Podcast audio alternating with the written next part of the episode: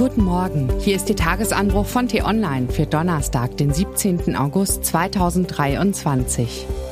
Was heute wichtig ist. Ein düsteres Bild von Deutschland. Die Mehrheit der Deutschen hält den Staat für überfordert, sagt Forsa. Doch entspricht das der Realität? Geschrieben von Peter Schink, dem stellvertretenden T-Online-Chefredakteur, am Mikrofon bin heute ich, Ivi Strüving.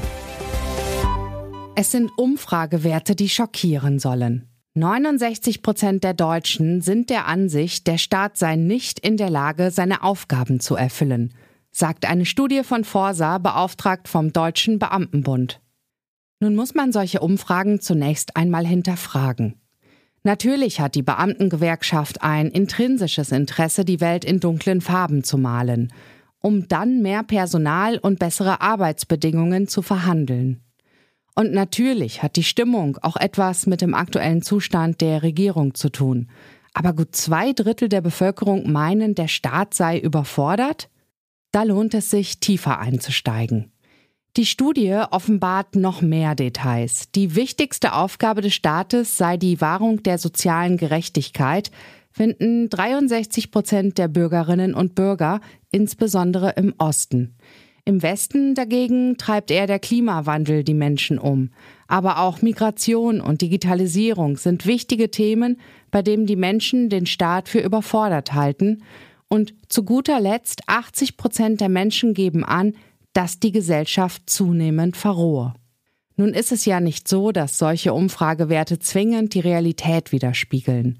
Die Zahlen zeigen, wie wir die Welt sehen, welches Bild wir von unserer Republik haben. So viel kann man auf jeden Fall sagen, es ist ein sehr düsteres.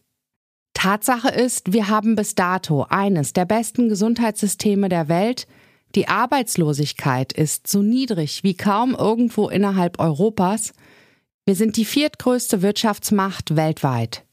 Es gibt darüber hinaus eine Vielzahl von Themen, die uns Sorge bereiten. Digitalisierung, Migration, Bildung, Klimakrise, Verkehr, Rente, Bürokratie. Einige davon sind schwer greifbar. Hat Deutschland seine Migrationsthemen gut oder schlecht im Griff? Ist die Rente sicher oder nicht? Wie gut sind wir beim Bürokratieabbau? Vieles davon lässt sich unterschiedlich bewerten. Doch die Bundesbürger haben offenbar ein sehr negatives Bild vom Staat. Im Alltag erleben wir, was alles nicht funktioniert. In den Bürgerämtern bekommt man keinen Termin. In der Schule fällt Unterricht aus. Die Notrufnummer 112 ist überlastet. Da kann schon der Eindruck entstehen, dass der Staat seinen Aufgaben nur noch bedingt gewachsen ist, aber repräsentativ ist das alles nicht. In der Tat sind die Herausforderungen deutlich komplexer als früher oder lassen sich auf nationaler Ebene gar nicht lösen. Und weil die Realität komplizierter ist, ist es für Politiker auch zunehmend schwierig, Lösungen zu kommunizieren und politische Debatten in verständlicher Sprache zu führen. Dann macht uns das neue Heizungsgesetz Sorge, aber wir verstehen gar nicht mehr, wo das Problem genau liegt. Letztlich stellt sich so ein Gefühl ein. Das funktioniert doch alles nicht mehr. Ob der Staat schlechter funktioniert als früher, ob er wirklich überfordert ist? Schwer, das mit Sicherheit zu sagen. Jeder bildet sich da seine eigene Meinung.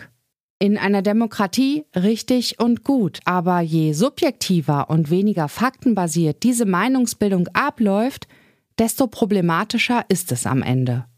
Viele Politiker haben deshalb in der Vergangenheit versucht, ihr Handeln faktenbasiert zu begründen. Beim Kampf gegen die Corona-Krise hat das schon einigermaßen gut funktioniert, in anderen Bereichen haben wir Nachholbedarf. Ein Beispiel. Bis heute gibt es keine ordentlichen Zahlen, wie viele Lehrer in Deutschland fehlen. Und auch nicht, ob die politischen Maßnahmen der vergangenen Jahre das Problem verbessert haben. Dabei ließen sich die Erbsen, Lehrerstellen, Kinder, Unterrichtsstunden recht leicht zusammenzählen. Also, Transparenz hilft, die Realität besser zu erfassen. Doch wir müssen uns auch an unsere eigene Nase fassen.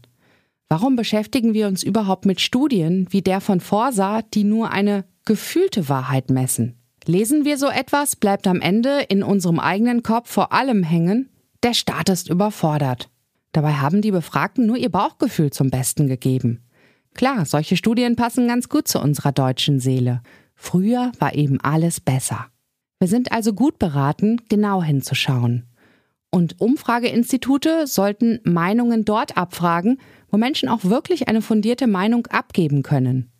Und nicht nur ein Gefühl zu den Fakten. Was heute wichtig ist. In Ghanas Hauptstadt Accra treffen sich die Militärchefs der 15 Staaten der westafrikanischen Staatengemeinschaft ECOWAS.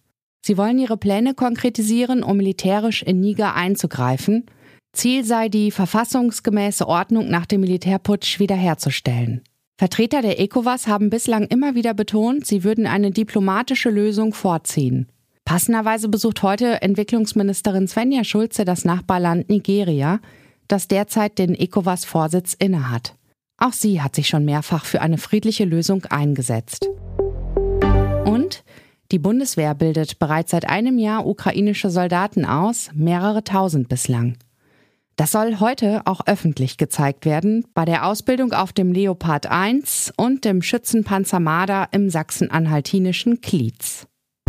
Das war der T-Online Tagesanbruch, produziert vom Podcast Radio Detektor FM. Immer um kurz nach sechs am Morgen zum Start in den Tag. Vielen Dank fürs Zuhören. Bis morgen und tschüss.